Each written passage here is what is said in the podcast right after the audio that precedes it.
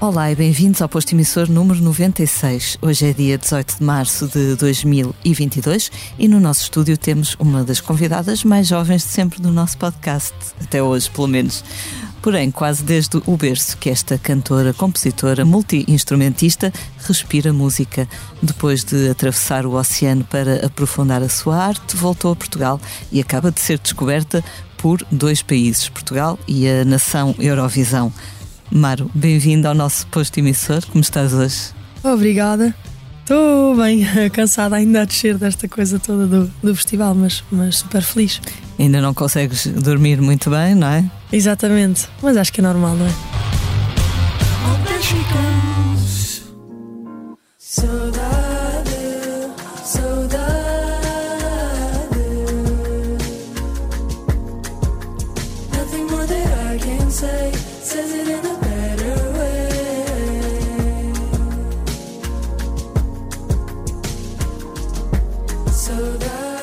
Quase uma semana depois da, da final do Festival da Canção, sentes que a poeira, que, que não a do deserto, uh, já, já assentou? Já consegues acreditar que isto aconteceu mesmo?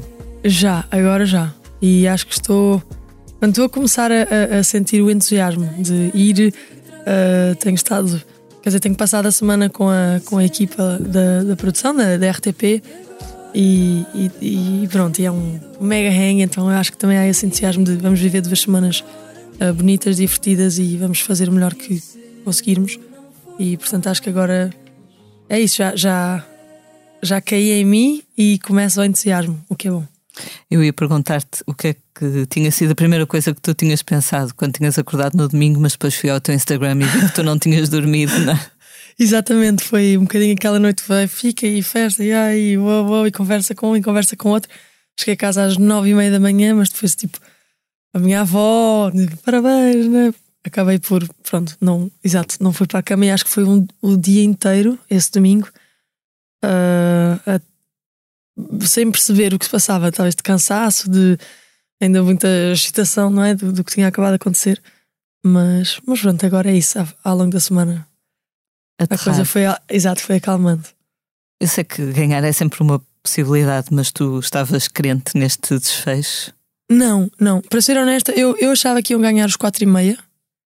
E digo já abertamente, tinha uma música linda, tinha, eh, quer dizer, todos os, os artistas que participaram este ano, eu, eu adorei fazer parte desta edição especificamente porque fiquei muito fã de todos, além de, de grandes músicas e grandes atuações, eram, são todos impecáveis e, e gerou-se ali um, um, um, ambiente incrível. Uh, os quatro e meio realmente eu sei que são super queridos e que têm, uh, quer dizer, movimentam Portugal assim também de, de certa maneira e, e eu estava eu, eu à espera que isso acontecesse e eu estava super feliz por, por eles, ou, ou, se não fossem eles eu achava que, que iam ser outros, quer dizer, mas eu estava super. Qualquer pessoa que ganha aqui vai ser brutal e eu vou estar super a torcer. Mas depois começou, aquilo começou a virar e eu, como assim, como assim, como assim? Uh, claro que eu, eu, eu sabia que tinha hipótese, não era como se eu, tipo, não, nunca na vida vou ganhar. Mas realmente eu não, não estava à espera, especialmente com aquele desfecho da, da pontuação máxima dos dois lados, não é? Que é raro, não é? No fundo. Sim, sim. Eu não sei ainda muito, muito bem porque é que aconteceu comigo, mas, mas, mas super feliz. Lembras-te quando, quando é que escreveste esta canção? Foi uma canção que te tenha saído em pouco tempo? Foi um pouco mais demorada? Não, foi em pouco tempo, assim, escrita do início ao fim deve ter demorado uns 15 minutos, mas foi em, em. Portanto, eu escrevia com um dos meus melhores amigos, que é o John Blenda, um, um músico e produtor americano, e, e nós já, já fizemos, quer dizer, já trabalhámos várias vezes juntos. O meu próximo álbum, que eu vou começar a lançar agora no fim do mês, uh, foi todo feito com ele, e nós temos muito esta dinâmica de uh, vamos estar juntos e vamos escrever e ver o que sai. E é sempre assim, é meio sem forçar nada há muita conversa, muita risada, muita, é muito uma, uma coisa muito uh, especial que nós temos e uma dinâmica que funciona muito bem e, e por acontecer mesmo com saudade. Neste caso especificamente, ele tinha um loop de guitarra, que é aquela intro, onde eu não canto, não é? Até, até começar a cantar, e ele mostrou-me, oh, isso é lindo, mas nem estava ainda pensado que era para o festival. Fiquei, ah, vamos, vamos usar isso, vamos usar isso. Depois acabei por escrever tudo por cima, mas meio que aquele, aquela introdução já. Uh, pronto, já, já explotou, não é? Uh, o resto da música inteira. E, e foi muito rápido.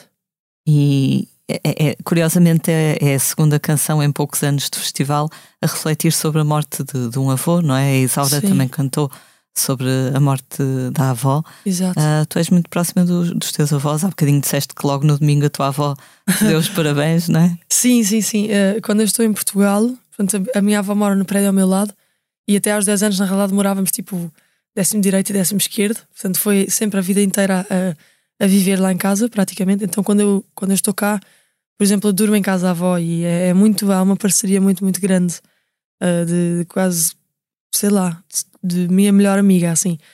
E, e pronto, e o avô era igual e, e além de, de, haver uma relação muito forte de família, era também uma grande referência uh, numa série de, de, de coisas, tipo, de, seriedade e trabalho árduo, de dedicação, respeito pelos outros, generosidade. Portanto, há um monte de, de valores que eu, que eu que eu trago do avô e portanto isso acabou por ser pronto virou sempre uma pessoa muito muito importante desde cedo na minha vida imagino que a tua avó tenha ficado muito emocionada quando lhe deste a conhecer a música. Ah sim.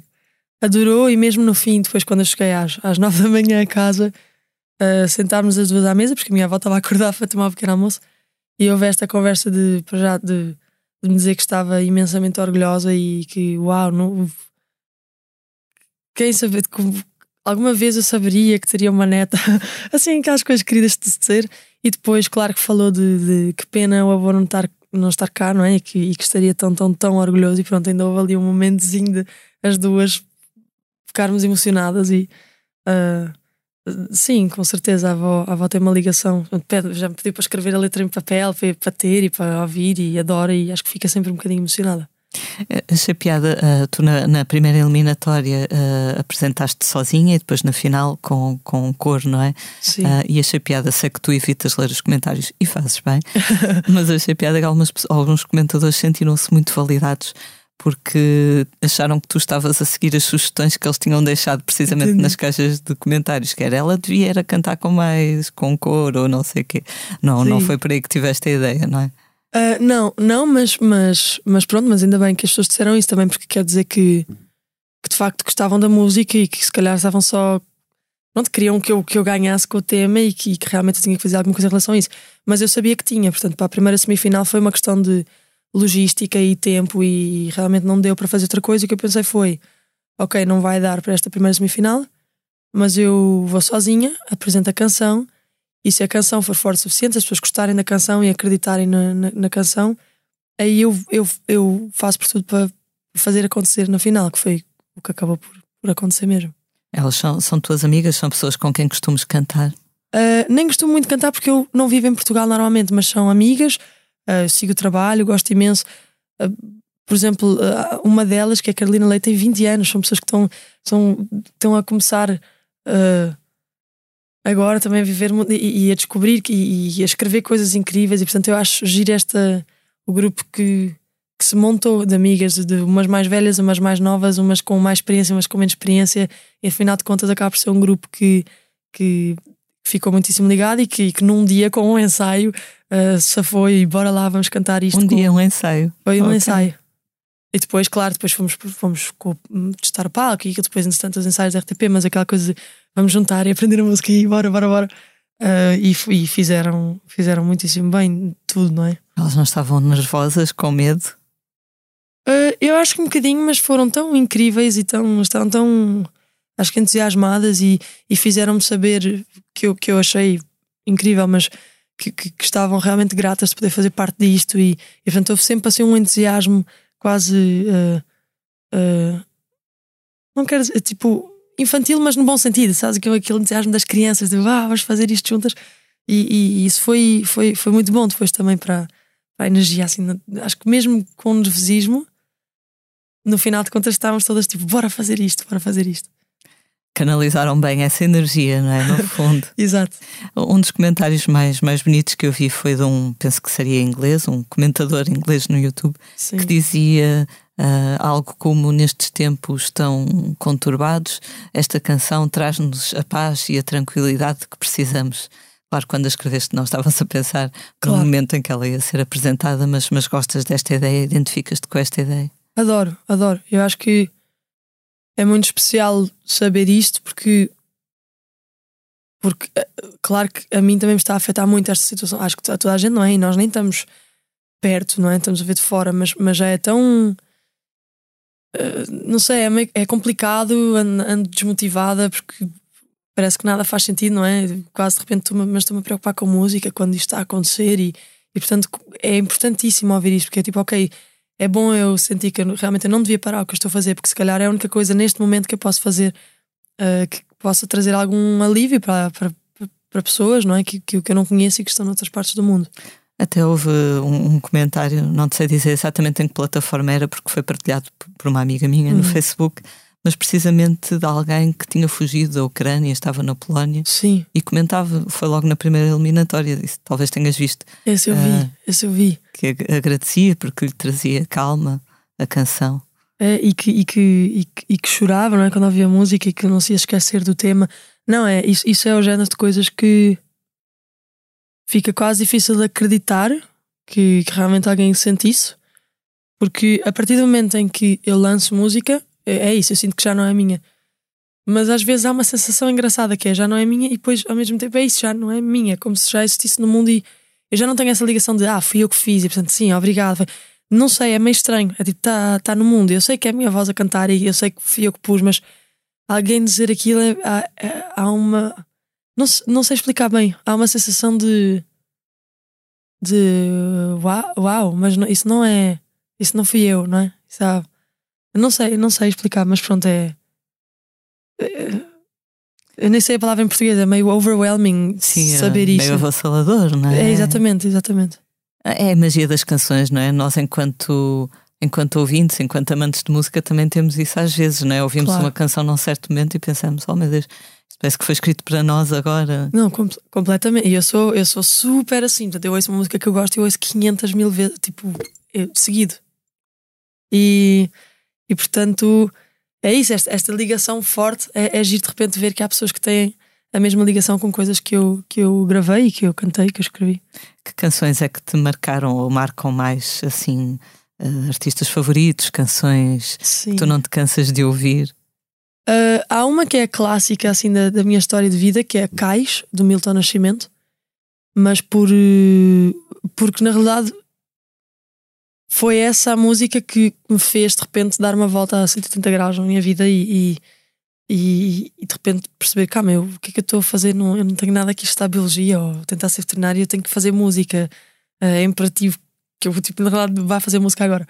Um, mas tem, tem várias, às vezes, só CDs que me marcam muito, ou mesmo artistas e canções, por exemplo, Nick Drake, houve uma altura que eu ouvia uh, non-stop, tipo, de manhã à noite, e ficava, padre, tipo, antes de dormir, ficava três horas a ouvir em loop certas canções. E acho que isso vai acontecendo sempre em alturas da vida com artistas diferentes e músicas diferentes, às vezes estilos diferentes, às vezes uma música super pop, completamente pop, música de rádio, por alguma razão tem qualquer coisa a nível, mesmo sei lá, sonoro ou, uma, ou exato, uma letra que de repente uh, bate mais, ah, isso é o que eu estou a sentir agora, mas é, é giro, eu acho, acho que vai mudando, vão aparecendo músicas novas. Uhum.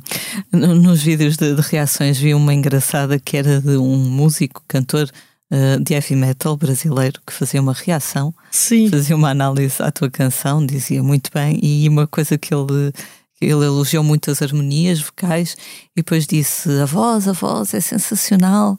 Uh, e essa é, é, é, porque é diferente, mas não é propositado. Achei piada. Tu sempre tiveste um timbre mais grave. Sim. Sempre cantaste com um é. timbre mais grave. É, é, engraçado, porque eu acho que pare, parece grave e na realidade nem é, nem é, mas toda a gente é normal, é, é porque eu acho que por ser mais rouco, mas eu nem é que eu tenha um registro, um registro grave. Tipo, eu não canto muito tipo, um, um, um Fá pronto para pessoas que, que se calhar sabem, quer dizer, estão mais habituados a, a, a, falar disto, mas tipo uma nota que, que nem sequer é muito grave para mim já é meio ufa, já não chego lá. Mas eu acho que é isso, o, o som Uh, talvez por ter mais, mais ar ou assim, realmente soa, soa diferente. Mas não é uma coisa muito tentada já. A minha irmã tem uma voz muito Eu sempre digo que a minha irmã tem uma voz igual à minha, mas mais bonita, que é mais rouca e, e aí sim mais grave. Ela consegue cantar bem mais grave que eu. Uh, não sei se é uma coisa genética, não sei. Os ingleses uh, usam uma expressão que se calhar é melhor do que grave, não é? Que é o husky Exatamente. ou deep. Exatamente. É? um bocado, se calhar mais próxima do, do que tu fazes. A tua irmã é. também faz música? A minha, não profissionalmente, mas eu, mas eu ando a convencê-los. A minha irmã e o meu irmão ando a convencê-los. Quero, quero começar uma banda dos três. Já tenho tipo 40 músicas numa pasta de lado. Agora é só, é só convencê-los a ir para o estúdio e fazer isto direitinho. Já tem nome de banda? Uh, não. Eu, tinha, eu tenho umas ideias que é melhor não dizer ainda, mas, mas acho que eles ainda não. Eles ainda, é isso, ainda não chegámos assim a um consenso. Mas, mas veremos, ainda temos tempo. Sei que começaste a estudar música muito cedo, nomeadamente piano, no, no conservatório aos 4 anos. Houve alguma altura em que tu uh, te sentisses meio cansada da música por teres uma relação mais, mais académica com ela? Sim, eu, eu sempre tive discussões com a minha mãe, assim, de mas porquê é que eu tenho que fazer isto? Porquê é que eu tenho que estudar música? Eu nunca na vida vou fazer música. É engraçado hoje, não? Dizer isto, tipo, ah, tinhas graça. Uh, mas é, era difícil, porque eu, porque eu pronto, tinha a escola, normal, como toda a gente. Mas depois estava a fazer ah, as aulas todas de, de conservatório na, na escola de música em Linda Velha, Nossa Senhora do Cabo. E depois, sei lá, nos últimos três anos eu ainda estava a dar 18 horas de aulas, ainda de fazer ténis e futebol. E, portanto, havia aquela coisa de estava cansada, na realidade, não queria, não queria ter que fazer, até porque não gostava muito de estudar, o que eu gostava era de tocar. Mas depois tinha, por exemplo, a aula de formação musical que era assim a, a salvação daquilo tudo para a aula de formação musical. Eu queria, aí eu já ia, não toca isto, vale tudo a pena, porque essa era a parte gira de sentir a cabeça quase como se fossem jogos, não é? Uh, mas sim, foi sempre uma relação meio atribulada, porque gostava de tocar, mas a parte de estudar, não. Mas acho que é normal também, crianças e tudo. Sim, o Tomás Wallenstein do, dos Capitão Fausto esteve aqui outro dia e disse um pouco isso, que ainda chegou é. a fazer o oitavo grau, seria, de violino, oh, mas depois os pais queriam que ele se tornasse músico clássico, etc. E ele dizia que gostava da música, mas já estava cansado dessa relação de estudar, etc. Pois é isso. Então... É que no clássico é, é isso, é passar o resto da vida a, a estudar uma partitura e depois ir tocar com a partitura decorada, portanto, ir tocar com a, com a, com a peça decorada. Realmente eu também não sou, não era tanto o que eu queria fazer. Uhum. Apesar de eu adorar tocar música clássica, tipo, eu amava tocar Bach e Mozart e eh, Beethoven. E, portanto, para mim era, era, era um máximo. Mesmo aquelas coisas que, que supostamente é só um estudo, não é? Os Kramers, Czernis. Para mim era, era super divertido. Agora, a parte de estudar, quando tens 14 anos, queres ir andar de skate ou jogar futebol, e não, mas na verdade tenho que estudar piano porque tenho um exame daqui a dois dias e não sei nenhuma das músicas e tenho que as saber decoradas para tocar na frente de um júri. Havia sempre aquela meio pressão que, ah, não quer fazer isso. Uh, mas valeu imensa a pena. Eu teria feito tudo outra vez e provavelmente com, com muito mais dedicação, não é? Atenção. Hoje em dia tenho pena de não ter, não ter estudado tanto. Depois acabaste por ir estudar para os Estados Unidos, para, para Boston. Uh, já eras um. Tinhas 19 anos? Tinha 20. 20. Portanto, eu concorri com 19, exato. Okay. Depois entrei e só fui quase um ano depois de ter feito a, a candidatura. Tiveste ali um ano para te mentalizares então? Foi, foi, foi porque na realidade uh, portanto, eu fiz a audição para em abril, portanto, eu, eu decidi isto meio tarde e portanto, por alguma razão já não me lembro, mas eu já ia tarde mais para me inscrever para setembro. Então estava-me a inscrever. E, e Berkeley, lá, lá na escola em Boston, tu podes começar semestres. Tens três semestres, não é? Tens o fall, que começa em setembro, depois tens o spring, que começa em janeiro. Portanto, podes começar sempre em, em qualquer momento, não é como em Portugal que o ano letivo começa em setembro e that's it. E então eu fiquei meio ah, ok, não vou a tempo do, do fall, mas posso começar o spring. Então foi um bocadinho isso. Fiz o. Não me lembro, fiz para aí a audição em fevereiro ou assim, de 2014. Soube que entrei, mas já não ia a tempo de entrar em setembro de 2014, então comecei em janeiro de 2015. Eras uh, já muito uh, foita, não sei se será a expressão, despachada. Não é qualquer pessoa que, que deixa a casa dos pais e o Sim. país para ir uh, perseguir um sonho, no fundo. Sim, eu, isso eu acho que sempre tive, com, mesmo com, sei lá, desportos, de repente queria aprender a fazer trampolins, comecei para trampolins e ia tipo meio. Acho que sempre foi assim meio. Vou de cabeça, se der certo, incrível, se não der certo, salto para a próxima de cabeça. Portanto, sempre foi um bocado assim. E é engraçado porque eu acredito mesmo que isso é o que traz uh, muita coisa que, que não esperarias, não é? Um bocadinho aquela frase típica, mas tipo, a vida acontece fora da, da zona de conforto, não é? Eu acho que essa, coisa de saltar No meu caso, ir para os Estados Unidos estava completamente fora da zona de conforto. É uma língua diferente, é comida diferente, uma escola de música de repente. Eu nunca eu não sabia sequer que ia fazer música até tipo uns um ano antes, não é? E, e isso é sempre muito bom, porque mesmo, uh, mesmo para a confiança uh, como artista, por exemplo, eu não cantava à frente de ninguém assim, assumidamente, tipo, eu vou cantar, eu sou cantor, eu tenho as minhas músicas, eu não fazia isso. Portanto, mesmo esse salto depois de repente deu uma espécie de uma bem, agora já cá estou, vamos fazer isto, porque não, não tipo, já, já cá estou, já, já a parte difícil já aconteceu, agora é perder a vergonha e, e, vamos a isso, isso ajuda muito. E tinhas colegas de, de todo o mundo, não é? Sim, o que, o que também é super, quer dizer, há ali um, uma bolha de inspiração muito grande. Claro que depois também pessoas, pronto, coisas mais difíceis e e invejas e pessoas que são tuas amigas na frente e que viram as costas e estão a dizer coisas que eu não estava. Eu nunca tinha vivido uma realidade assim. Mas pronto, mas é uma escola de 5.500 alunos nos Estados Unidos, acho que é normal às vezes haver estas coisas e competição. E, uh, mas de repente fui descobrindo uh, uh, grupos de pessoas que ficaram família. E exatamente de culturas diferentes, que ouvem música diferente e que tocam instrumentos diferentes. E isso foi muito, muito. Acho que foi crucial mesmo na, na, na minha formação e continua a ser, não é? É sempre, todo, todos os dias, tudo o que eu vou uh, bebendo vai, vai sendo crucial, mas, mas foram três anos muito, muito importantes. No fundo, talvez tenha sido essa, a parte de, das lições musicais que aprendeste, esse, esse convívio, essa comunhão, talvez tenha sido um dos maiores ensinamentos desse tempo que lá estiveste. Sim, com certeza. Porque a parte académica, por exemplo, eu realmente. Eh, eu, eu nunca falo muito da escola de música porque é sempre meio, ah, fiz o conservatório e passa à frente. Mas realmente a escola onde andei, que é a Escola de Música Nossa Senhora do Cabo, em Linda Velha, é incrível. E eu acho que eu percebi isso ainda mais quando eu cheguei a Boston, porque supostamente é uma das escolas mais prestigiadas do mundo. E a nível académico, e claro, não estou a falar, pronto, sei lá, se for estudar performance, uh, jazz, aí não, mas formação musical, harmonia, tudo que eram essas coisas, eu, eu quer dizer, eu, eu aquilo era facílimo, porque na realidade eu, eu tinha aprendido anos antes, tipo, muito mais nova, já tinha essas bases todas da escola aqui em Portugal. Eu ficava, uau! Às vezes nós portugueses achamos que tudo é melhor lá fora e que os Estados Unidos e os americanos são muito melhores. E, e na realidade, por exemplo, esse, essa foi uma coisa muito incrível de, de, de, de, observar.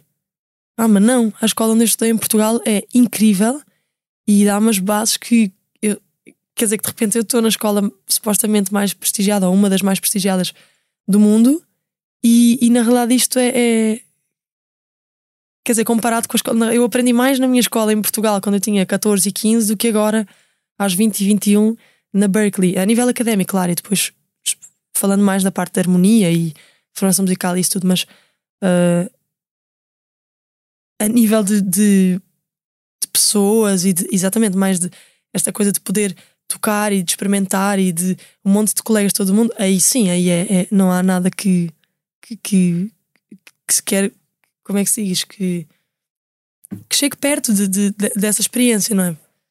Depois foste viver para, para Los Angeles. Sim. Uh, foi aí que, creio, foste, começaste a ser agenciada pelo Quincy Jones. Sim. Conta-nos um bocadinho sobre isso. Portanto, eu fui para, para Los Angeles em 2018, 2018. E passei esse ano todo lá. Gravei os meus primeiros álbuns, comecei a pôr música fora e tudo.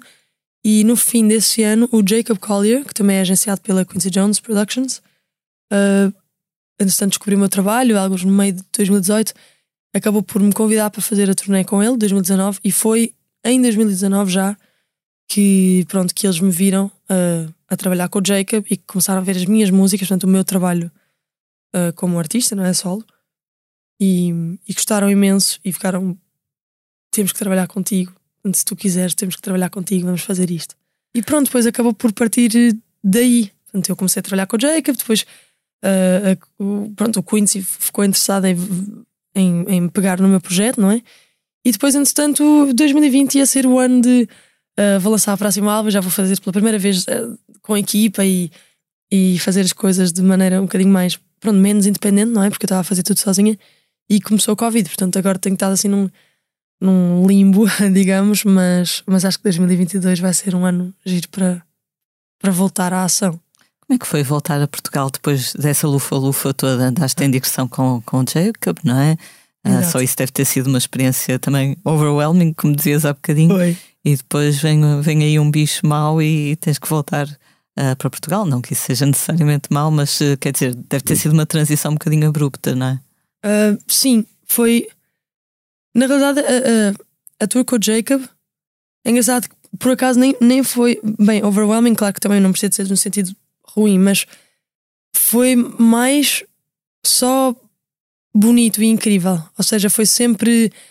Uh, eu lembro-me de todos os dias sentir assim meio uma, uma, uma, gratidão que eu não conseguia sequer descrever, mas eu era só tipo, uau, eu posso viver isto hoje. E de repente no dia a seguir, uau, eu posso viver isto, tipo, eu estou a viver este, este, esta experiência que é isso. Era, foram, foram sei lá, quase 70 concertos pelo mundo inteiro, com uma equipa incrível que faz muita diferença, não é? Portanto, não é só a música que era divertida ou ele que é um músico uh, super uh, conceituado e, e, realmente um, um gênio, uh, mas também a equipa toda, portanto, o baixista e o baterista absolutamente incríveis e depois todos como grupo de pessoas foi, foi sempre muito pronto, foi sempre muito bom. Portanto, realmente foi difícil de repente 2020 vir de um, de um ano tão cheio de coisas que eu vou levar comigo para sempre para de repente uh, não podes sair de casa, não podes ver ninguém, uh, há um medo geral no mundo desta doença que não se percebe, uh, não se dá concertos. Portanto, foi, foi, foi difícil, mas eu felizmente acabei por ir cinco meses para, para o Brasil, uh, para o meio do campo, para uma casa de uns amigos. E portanto, os primeiros meses eu, eu, eu tive muito desligada. Portanto, 2020 acabou por ser tranquilo. 2021 é que começou a. Apesar, apesar, é? Sim, apesar bastante, porque entretanto no fim de 2020 também uh, morreu o meu avô. Uh, e aí acho que bateu super de lado e 2021 de repente foi já nem havia nem, nem havia distrações para poder sei lá levantar um bocadinho uh, o ânimo então 2021 foi mais foi mais pesado mas é isso eu gosto de olhar para as coisas como oportunidades não é? Portanto se calhar foi é, é da maneira que agora de repente 2022 há uma espécie de uma sei lá um um extra de energia, um, não sei, não sei dizer assim, uma, uma carga extra de energia que vem e bum, bora lá, vamos 2022, dá para voltar a tocar e concertos e o álbum vai sair finalmente e vamos para a frente e, e é isso, sempre tipo sair de, de, desta, deste desânimo geral que se estava a instalar no, no ano passado. O, o álbum uh, vai ser editado aqui em Portugal, também lá fora, já tens alguma ideia? O álbum vai ser editado fora, Portanto, eu tenho. Uh, uh, é a primeira vez que vou lançar com, com, com a editora mesmo, não é? Com distribuidora. Com, portanto, eu, eu continuo independente, portanto, não, não estou com uma label, mas vou estar com distribuidora. E pronto, tem, são based, não sei dizer em inglês, em português, mas em Los Angeles também. E. Mas, mas quer dizer, sai, sai para o mundo inteiro, não é? Começa plataformas todas online e depois, em princípio, também vou ter discos físicos pela primeira vez, isso, mas é isso para já. A equipa está toda nos Estados Unidos.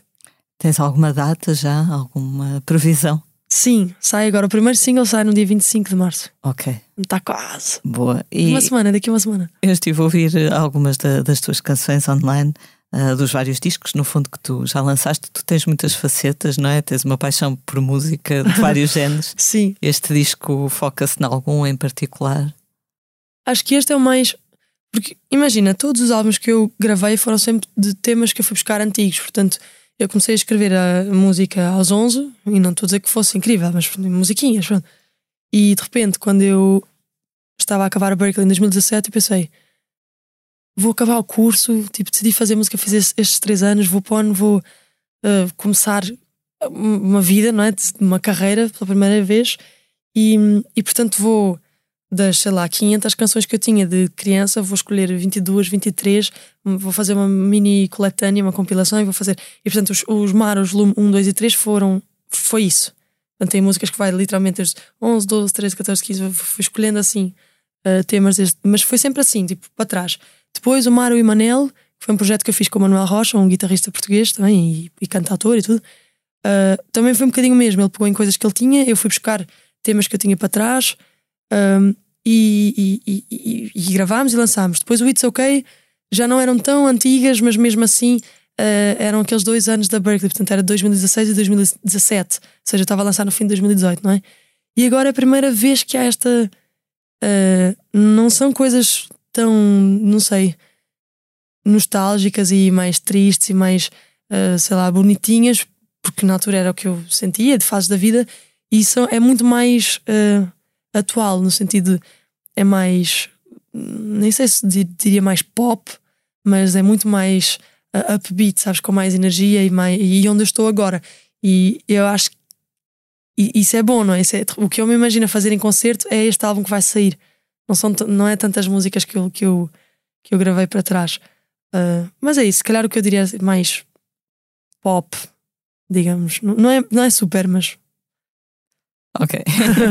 Alguns no, no meio do confinamento começaste também a tua a popular série de, de, duetos no, no YouTube. Sim. Um, colaboras com, com imensa, tocas com, com imensa gente, uh, internacionais, portugueses, Salvador Sobral, Eric Clapton. Como é que se chega ao Eric Clapton? uh, foi eu mesmo antes de começar de ter organizado essa série, pus um videozinho no Instagram, um minuto a cantar a Tears in Heaven.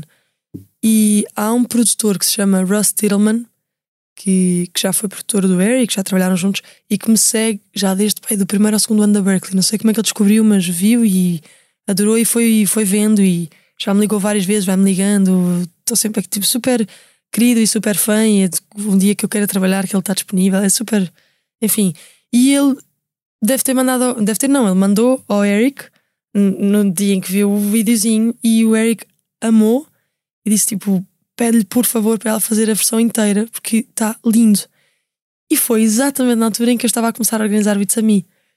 E eu resolvi tentar a minha sorte e, e pronto, eu disse exatamente isso, tipo, ah, eu estou a começar a organizar esta sériezinha, eu podia super fazer inteira e podíamos fazer juntos. E ele disse tipo, claro que sim, vamos fazer, vamos fazer isso. E houve ali umas duas semanas que eu pensei, ah, mas não vai acontecer. e aconteceu. E não, nem foi uma coisa de sim, sim, vamos fazer e demorar seis meses. E tinha algumas pessoas que demoraram um ano a mandar o vídeo. Foi imediato, foi realmente ele adorou e realmente ele, ele achou, não, não sei, ele achou que.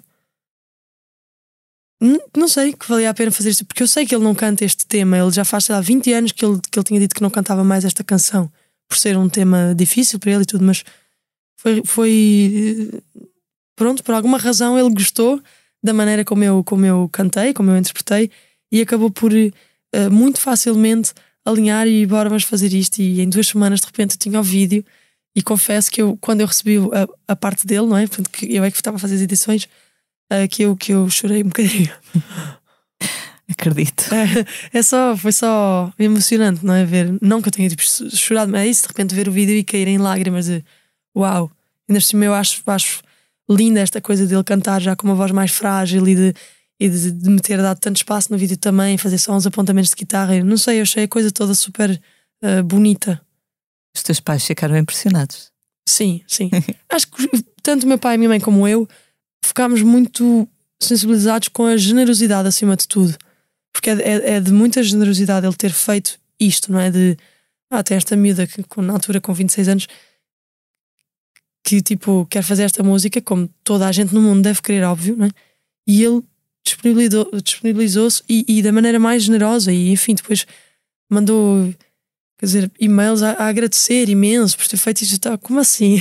Eu é que devia dar a agradecer para sempre. Foi, foi não sei, foi, foi bonito também ver esse lado de personalidade, não é? porque às vezes nós conhecemos a música uh, de uma vida inteira de um artista e às vezes até conhecer o artista às vezes pode ser um bocadinho desapontante ou, não, ou pode ser o que aconteceu com o Eric, é tipo, uau, faz sentido, faz sentido ele ser assim, porque a música dele é realmente especial. E portanto, essa, essa parte também foi gira de, de ver, não é? De descobrir. É fácil manter os pés na terra quando, quando Eric Clapton aceita cantar contigo ou quando ganhas o Festival da Canção. Não, uh, não ficas eh, não sei. Com o ego lá em cima? Acho que não, porque eu. Talvez porque eu acredito, eu acredito realmente que assim, o que eu estou a fazer não é único. Se eu não fizer, eh, e se não for hoje ou amanhã, mas um dia alguém vai fazer e, e, e é isso. Acho que hoje em dia tanta gente sabe cantar tão bem.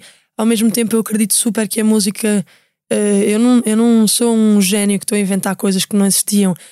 a música é tudo o que eu ouvi na minha vida e de repente passa por mim e, e sai por outras maneiras, mas tem tudo a ver com referências e, e, e portanto, se calhar por isso, por eu acreditar tanto que no final de contas não é que eu esteja a fazer uma coisa eh, em que tipo, uau, ninguém mais consegue fazer e eu sou, uh, sabes? E portanto é quando, quando essas coisas acontecem, eu levo mais para o lado de que bom que pelo menos eu descobri alguma coisa que eu posso fazer na vida que, que os outros gostam e que de alguma maneira possa espalhar eh, coisas boas. No final de contas, isso é incrível, mas ao mesmo tempo é isso, não. não não estou acima, sei lá, de uma pessoa ao lado que é engenheiro de. Uh, como é que se diz? Paisagista, é arquiteto paisagista e que faz de repente parques inacreditáveis e lindos. Tipo, eu olho para as outras coisas da mesma maneira. Acho, que às vezes na música, ou pronto, em arte, é fácil a pessoa, tipo, ah, porque, sou, porque toda a gente idolatra, mas não, não sei. Para mim nunca houve essa coisa. Tanto que também quando eu conheço alguém grande, por exemplo, quando eu conheci o Quincy Jones, é essa coisa de uau e o mérito e, e ao mesmo tempo é é uma pessoa como eu no sentido de com certos valores que temos em comum e que trabalhou muito e que é genial no que faz e mas no final de contas também é uma pessoa sabes? Talvez por isso talvez por isso porque não, não sei desde pequenininha eu ia para o OT com 11, 12, 13 anos e, e via aqueles músicos todos a tocarem incrivelmente no palco e de repente saíam e a conversa atrás com a minha mãe e eu olhava para aquilo e pensava, para isso, no final de contas são pessoas como tu e, e cada pessoa faz uma coisa bem e, e, eu acho que eu vivo muito nessa ideologia, portanto acaba por ajudar a, a, não ficar com a, como é que se diz, com a cabeça inchada, com o peito inchado, há uma expressão qualquer assim, não é? É possível. É. Mas pronto, tem que, é, se algum dia isso mudar, eh, eu acho que eu espero que as pessoas à minha volta uh, fiquem tipo, Maro, lembras de quando achava? tipo, mas eu acho, eu acho que não, também é uma coisa de personalidade, não é? Quando há bocado dizias que, que encaras as, as adversidades, se calhar como oportunidades, no fundo foi o que fizeste é? na, na, na pandemia. Criaste Sim. esta série no, no YouTube e a internet também acaba por ser uma ferramenta fantástica, não é? Hoje em dia. Não, completamente. Ah. Eu não sei o que teria sido a pandemia. Bem, ao mesmo tempo também é para espalhar notícias más, isso é difícil, mas, mas a nível de, de música e de trabalho há um. Há um é, é, incrível termos esta plataforma. É esta aí, porque são, é, é, a internet no geral, não é? Porque tens Instagram, tens o TikTok, o TikTok vira uma loucura, tu 10 para baixo tens milhões de vídeos e alguns já nem é de música e de. Porque no Instagram no início era fotografias, depois passou meio para coisas de música, assim. Mas hoje, no TikTok tu tens atores, atrizes, que pessoas fazem sketches cómics, às vezes eu acho que foi também importante haver essa, esse lado para trazer um bocadinho de, de luz a, a momentos mais difíceis, não é? Acho que a internet é essencial. No ano passado conhecemos também uma canção tua que escreveste para o disco da Gisela João, ah. uh, chamada Vai. Gosto Sim. muito dessa canção. Oh, obrigada. Uh, quando, quando escreves para outra pessoa, tens que ter em atenção a voz dela, o, a personalidade. Sim, sim. Eu, eu ainda nem fiz muito disso porque eu, eu tenho tantos meus projetos. Assim, tenho um projeto com um amigo em que estou a fazer um duo de folk tenho um projeto com os meus irmãos, tenho um projeto que eu quero fazer que eu vou gravar mais independente, tipo Bon Iver. E portanto, eu tenho tudo o que eu tenho escrito, eu tenho quase mais. Uh, quero fazer com isto, quero fazer. E portanto, eu nem sequer tenho escrito tanto para outras pessoas, mas, mas sim, eu acho super giro fazer isso, de repente escrever. Uh, exato, com a voz de alguém em, em, em mente e com a, a, a, artistry, digamos, quanto quase que não só a voz, mas como, como o artista se se, se mostra, não é? Se, se, o, o que é que faz jus quase à, à, à imagem, não, só não é a imagem, ao som, à, à estética sonora uh, do artista. Eu acho que, que isso é giro. Mas eu não faço tanto porque eu, a minha escrita é muito. Uh, eu não tenho esta coisa de vou-me sentar e escrever uma canção, ou vou tentar escrever uma canção sobre isto. É muito mais o contrário. É de repente eu estou uh, com uma ideia na cabeça já e a melodia e a letra saem sempre juntas e é porque normalmente eu já tenho qualquer coisa que eu estou a sentir e que preciso pôr para fora e já vou meio onde é que está a guitarra, onde é que está a guitarra e, e normalmente são, é isso, são canções que saem em 5, 10 minutos porque tinham que sair. Eu não sou tanto de.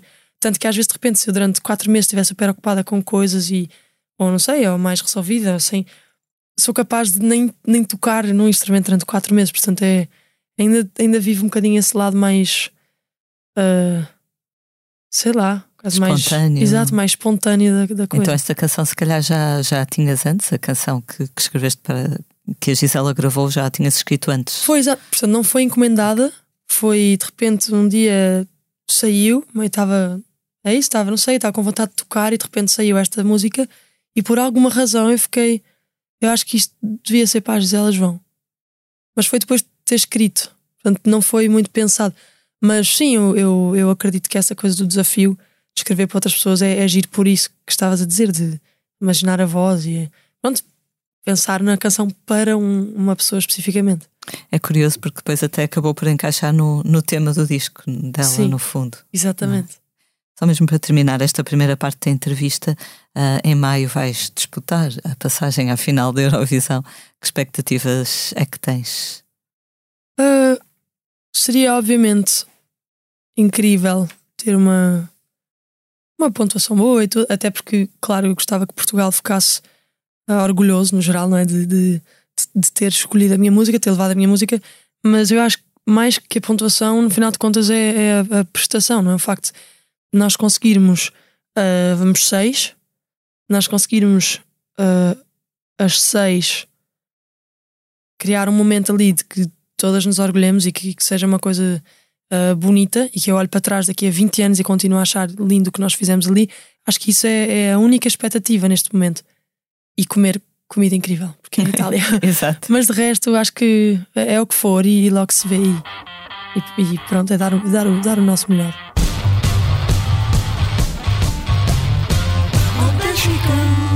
Que o amor te salve nesta noite escura e que a luz te abrace na hora marcada Amor que se acende na manhã mais dura. Quem há de chorar quando a voz se apaga? Ainda há fogo dentro, ainda há frutos sem veneno, ainda há muito bem, vamos então agora passar ao tema da semana. Infelizmente, toda a atualidade continua a ser marcada pela guerra na Ucrânia para ajudar a população deste país, dezenas de músicos portugueses juntaram-se no pavilhão Rosa Mota, no Porto, para um grande concerto. Pelo palco passaram Gisela João, Dino Santiago, Mafalda Veiga, Samuel Lúria, muitos outros. A noite terminou com a atuação de uma cantora lírica ucraniana e antes disso com o dueto de Pedro Brunhosa e Sara Correia. A Brunhosa tocou ao piano Que o Amor te Salve Nesta Noite Escura, uma canção que tinha escrito como homenagem precisamente à resistência do povo ucraniano. Dias antes, em Lisboa, Salvador Sobral, Camané, Carminho e Jorge Palma, entre outros, também deram um concerto solidário. Foi no Teatro São Luís. Lá fora, os Massive Attack estão a vender obras de arte criadas por Robert Telnaja, um dos músicos, para ajudarem as vítimas da guerra, e David Gilmer decidiu retirar do streaming na Rússia não só todos os seus discos a solo, como os álbuns do Pink Floyd, dos Pink Floyd após a saída de Roger Waters, ou seja, depois de 87.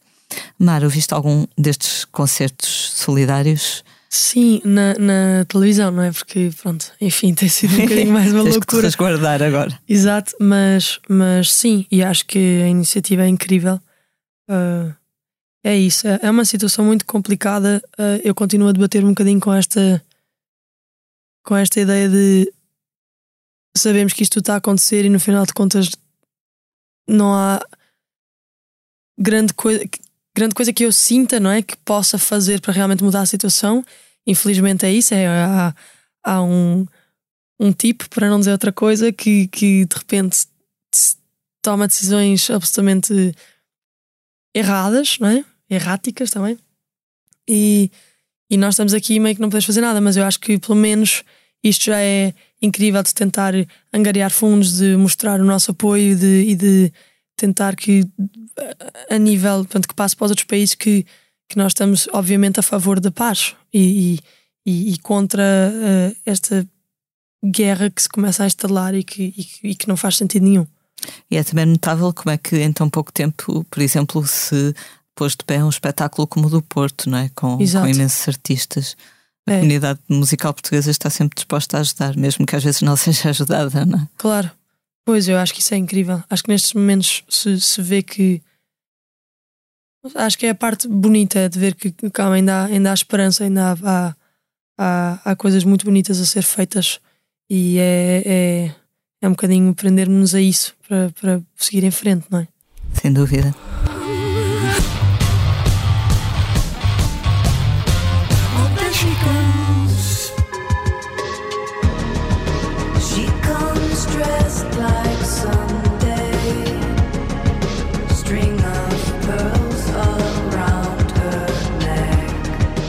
Vamos agora falar daquilo que andamos a fazer na redação. Por estes dias podem ler no site Blitz uma entrevista do meu colega Mário Rui Vieira aos Beach House. A banda americana acaba de lançar Once Twice Melody conta-nos tudo sobre este álbum que considera difícil, uh, se calhar porque tem 18 canções, o que não é muito habitual hoje em dia. Alex Cali, guitarrista da banda, promete ainda compensar o público de Paredes de Cora por um concerto menos bem sucedido da última vez que os Beach House lá tocaram. O regresso é já em agosto. No site Blitz podem também ler por estes dias reportagens dos concertos que temos visto. Na passada sexta-feira eu fui ver os Idols ao Coliseu de Lisboa, sobrevivi. Foi uma bela noite cheia daquela adrenalina que já fazia falta. Os concertos sentados são muito bonitos, mas uns saltitos também, também fazem falta. No dia seguinte, o Rui Miguel Abreu foi à mesma sala ver os Capitão Fausto recordarem os seus verdes anos, nomeadamente o álbum Gazela, que já foi lançado há uma década. Maro, tens visto alguns concertos? Eh, sentiste falta da música ao vivo durante o confinamento enquanto espectadora também? Sim, senti imensa falta e infelizmente ainda não comecei esta onda de ir ver concertos. Uh, até porque acho que agora que as coisas estão a voltar ao normal havia um bocadinho esta coisa de ok, vai, vamos ter o festival. Duas, ah, duas semanas antes do festival é preciso ter cuidado porque se apanhas Covid, mesmo que não seja grave, ok, mas testas positivo, podes ir passar a outras pessoas, tens de ter cuidado, depois se calhar não. Portanto, eu tenho tido assim meio momentos de uh, tenho que ter cuidado porque vou viajar, tenho que ter cuidado. Portanto, ainda estou um bocadinho a entrar na, na a voltar à, à, à, vida normal, mas, mas faz imensa falta. Estou desejosa de, de, de, sentir isso, de ir dar saltinhos. Ainda não fiz, mas, mas quero muito. Já tens assim algum programado? Algum festival? Ainda não, ainda não. Acho que por agora eu tenho que fazer uma tour em abril.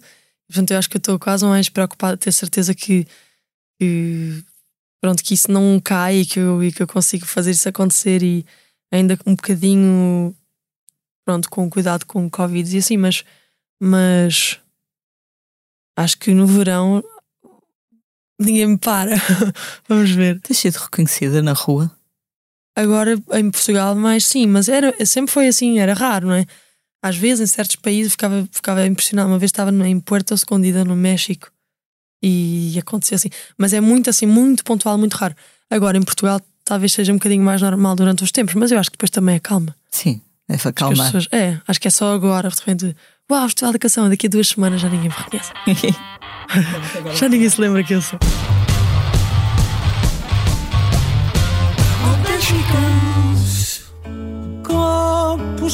Partir versos para doer, rugas para deixar o tempo ir. Vamos agora falar de um disco que chega hoje às lojas, chama-se Tudo Recomeça e é o novo trabalho de Aldina Duarte. A fadista também falou connosco, uma entrevista que podem ler no site Blitz, e onde ela explicou que durante a pandemia deu por si a refletir e a questionar-se, e quando o confinamento abrandou e ela voltou a cantar ao vivo, reparou que algumas palavras tinham mudado de som depois da experiência coletiva pela qual passamos. Ela dá precisamente o exemplo da palavra solidão, que lhe soava diferente depois de tudo o que passamos. Aldina Duarte decidiu então regravar alguns fados que sempre cantou nos seus concertos e outros que nunca tinha passado para disco. O único fado escrito de raiz para Aldina Duarte neste álbum chama-se Ela, é um tema sobre a condição feminina e traz a assinatura de Manel Cruz, que Aldina Duarte considera ser um autor de canções universal e enorme. Isto pareceu a falar, mas foi, juro que foi a Aldina Duarte que disse isto sobre o Manel Cruz. Marco, quando escreveste para, para a Gisela, no fundo já tinhas escrito, não é? Portanto, não estavas Sim. preocupada com, com os, uh, o registro do fado, o formato do fado, não é? Sim. Depois a adaptação terá sido feita pelos músicos dela. Exatamente, houve uma, uma a produção foi feita pelo, com o Michael Lee, eu acho, dos, dos Snarky Puppy. Uh, e, e realmente ficou diferente assim do, do, do que eu imaginava e do que eu escrevi.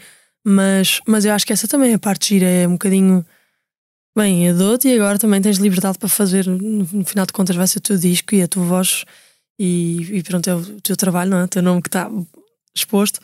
E eu acho isso giro também, ver, ver o que acontece com essa liberdade que é, que é dada e aceita e que eu acho muito bem que exista quando estiveste em Berkeley, sei, eu lembro-me até na altura de ler uma notícia sobre isso, que davas a conhecer canções portuguesas aos teus colegas. Sim. Eras assim uma espécie de embaixadora aqui da, da, nossa música. Como é que eles reagiam? Achavam engraçado? Adoravam, adoravam. Porque eu fiz, era de uma série que se chamava Berkeley People, que foi um bocadinho como o It's a Me. Eu, eu gosto destas coisas de colaborar e fazer uh, parcerias uh, nascer, de certa maneira. E, e, e, pronto, era, era sempre tipo músicas, íamos escolhendo covers e a ideia era não ensaiar e, e ir gravar com. Pronto, pôr um telefonezinho a gravar e é o que é. Tipo, tanto que todos os vídeos têm bloopers, porque obviamente dava sempre risota, porque erros e tudo. Um, e foi no último semestre, portanto, eu fiz uma temporada por semestre, não é? E de repente chegou o último semestre e eu pensei, ok, vou fazer uma última temporada, mas é a última, tipo, depois eu vou embora. Então eu quero deixar quase uma marca aqui. E era e, e, virou essa ideia. Então, ok, então eu vou fazer, na realidade, muito menos vídeos, em vez de fazer um por domingo, eu vou fazer 10, que depois acabaram por ser só 7, porque era muito difícil arranjar tempo de estúdio isso. Mas vou fazer 10, na altura era a ideia, uh, em estúdio, portanto, bem gravado, e em que eu faço uma homenagem a 10 artistas portugueses que me marcaram de certa forma. Uh, obviamente há muitos mais artistas portugueses que me marcaram muito, mas pronto, não, não tinha tempo, tanto que acabaram por ser só 7 mesmo. E, e foi, e foi brutal. Foi brutal, porque nessa, por exemplo, aí já ensaiávamos uma vez e depois íamos para estúdio, não é? Que era para não desperdiçar o tempo de estúdio. E, e foi brutal, foi brutal. Por exemplo, fiz, falando do Manel Cruz, uh, fizemos uma versão do Coisas, dos Ornatos, e, e vê-los mesmo no ensaio, vê-los a. De repente entramos, vamos tentar. Eles, claro que já tinham ouvido a música e são todos músicos incríveis. Já no ensaio já tocámos logo do início ao fim direto. Eu estava a tocar baixo, que eu nunca tinha tocado baixo, mas tipo, bora lá. E, de repente é isso, ver um tipo da reunião, um tipo francês de Nice, um, um tipo do Israel, todos juntos a tocar um tema dos ornatos, era uau! Ou de repente um amigo que é super americano a cantar a música de Lisa Sobral, ou, ou Jesus Molina uh, a tocar no piano, que é um altamente virtuoso, a tocar uh, a canção de alterno do Rui Veloso. Foi, foi, foi super especial, foi super, super especial. E pronto, tenho pena até de não ter conseguido fazer mais, porque há muitos, muitos artistas a homenagear. Mas eu acho que pelo menos já, já foi, já houve ali uma portazinha que foi aberta uh, para a cena musical portuguesa. Tanto que estes amigos todos que ouviram depois disseram: Meu, é brutal a música, é brutal. Depois iam a ouvir e foram a ouvir os artistas, e portanto foi. Uh, não foi só um vídeo na vida deles também, não é? Houve uma. Mesmo que não tenha sido tão para a escola, ou que sei lá, depois pronto, já muita coisa e fique ah, mais esquecido, digamos, com o tempo, eu acho que nem que seja para as pessoas que fizeram aquilo comigo, de repente houve uma, uh, um conhecimento um bocadinho maior, uma abertura, uh, uma primeira abertura para, para, para, o mundo da música portuguesa. E, e, isso traz muito orgulho também. Eu acho que nós temos coisas incríveis, uh, tanto super para trás como o que está a acontecer atualmente, não é? Temos músicos que estão. Uh, falando agora, estava a falar há bocado da Carolina Leite, a Carolina Milana, a Mimi Frois, que estão, são miúdas de 20 anos a a começar também de repente com composições que tu ficas, uau, eu quero ver e cada onde vez é que. mais mulheres a escrever também. Exatamente, é? exatamente. E eu digo estas, pronto, que é com quem eu tenho estado agora mais recentemente, mas, mas quer dizer, tanta gente a fazer música incrível em Portugal e, e diferente e a, a tentar a puxar um monte de limites para a frente, não é? Portanto, eu, eu acho, acho que é, é isso, há, há um orgulho muito grande em mostrar um bocadinho disso a, a, a pessoas que se calhar nem nunca teriam esta exposição à, à nossa música. Claro que sim.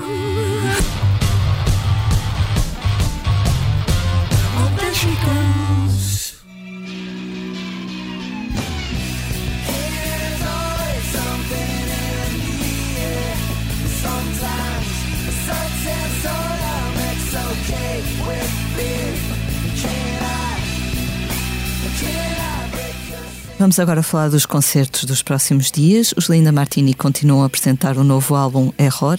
Esta sexta-feira estão no Teatro Circo, em Braga, no sábado, na Casa da Cultura de Ilhavo. Também esta sexta-feira, Branco toca no Pavilhão Rosa Mota, no Porto, Os Cancanansi também estarão na Invicta, mas no Coliseu. No sábado, os Cancanansi atuam no Coliseu de Lisboa. Também na capital, sábado é dia de aula de história. Na Altice Arena vai cantar-se a história do hip hop Tuga com atuações de Sam the Kid, Expensive Soul, Capicua e Dilema, entre outros, e também do brasileiro Gabriela Pensador, que se irá juntar à festa. Estás, estás, estás curiosa acerca deste espetáculo? Sabe? Super, estou com pena, na realidade, não, não, poder, não poder ir ver. Acho curioso chamarem o Gabriel Pensador, mas no fundo ele acabou por ser eh, também importante na, claro. na divulgação do hip hop na altura, que era uma coisa muito. Claro, claro, claro. Muito desconhecida em Portugal, o hip hop cantado em português, não é? Sim. Pouco a pouco os festivais vão voltando. Na Maia começa hoje o Maia Compact Records Fest. É a celebração dos 25 anos da editora Compact Records. Terá concertos de Human League e The Gift na sexta, Orchestral Maneuvers in the Dark, o HF ou Taxi no sábado e Editors, Deus, Mão Morta e Legendary Tiger Man no domingo. O velho amigo do público português Lloyd Cole atua esta sexta no Casino Estoril, no Pavilhão Rosa Mota no sábado e em São Miguel nos Açores na segunda-feira. A semana termina com um grande concerto, Pedro Brunhosa no Campo Pequeno em Lisboa, sexta-feira, dia 25, o dia em que sai o teu single. Exatamente. o disco já tem nome, já, já podes adiantar, ainda já não? Já tem nome, mas ainda não vou adiantar. mas, mas tem, tem nome e é da... Uh é isso. É, é, é um, um, dos temas que tem esse nome e que é o tema também mais pessoal e, portanto, fa, faz dá sentido. Nome, dá nome ao álbum. Exato, mas eu acho que só anunciarei mais lá para junho, Muito julho. Bem. Vamos ver. Cá ficaremos à espera. Exato. E vais depois então fazer uma digressão em abril, não é? Tinhas dito. Exato, mas agora não, não será a minha digressão. Eu vou estar a abrir os concertos de uma artista canadiana incrível que se chama Charlotte Cardin. Uh, não em Portugal, imagino, nos Estados Unidos? Europa, ou... Europa. Europa. tem okay. uns concertos em França, acho que Alemanha, Holanda, por aí.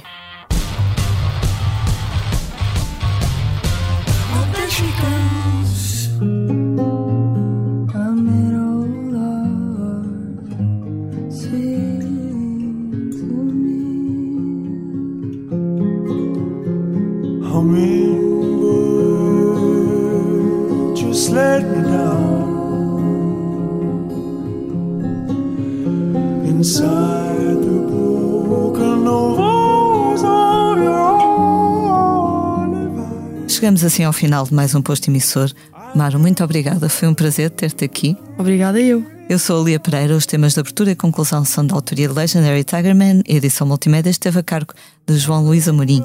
Como é hábito, vamos finalizar com uma pequena leitura uh, que nos trouxeste para nos leres? Eu escolhi um poema que eu adoro, do clássico Fernando Pessoa, que é o poema do Amigo Aprendiz. Não sei se conhecem. Um, que eu. Quero ser o teu amigo, nem de mais e nem de menos, nem tão longe e nem tão perto, na medida mais precisa que eu puder, mas amar-te sem medida e focar na tua vida da maneira mais discreta que eu souber sem tirar-te a liberdade, sem jamais te sufocar, sem forçar tua vontade, sem falar quando for hora de calar, e sem calar quando for hora de falar. Nem ausente, nem presente por demais. Simplesmente, calmamente, ser-te paz. É bonito ser amigo, mas confesso, é tão difícil aprender. E por isso eu te suplico paciência. Vou encher este teu rosto de lembranças. Dá-me tempo de acertar nossas distâncias. who had a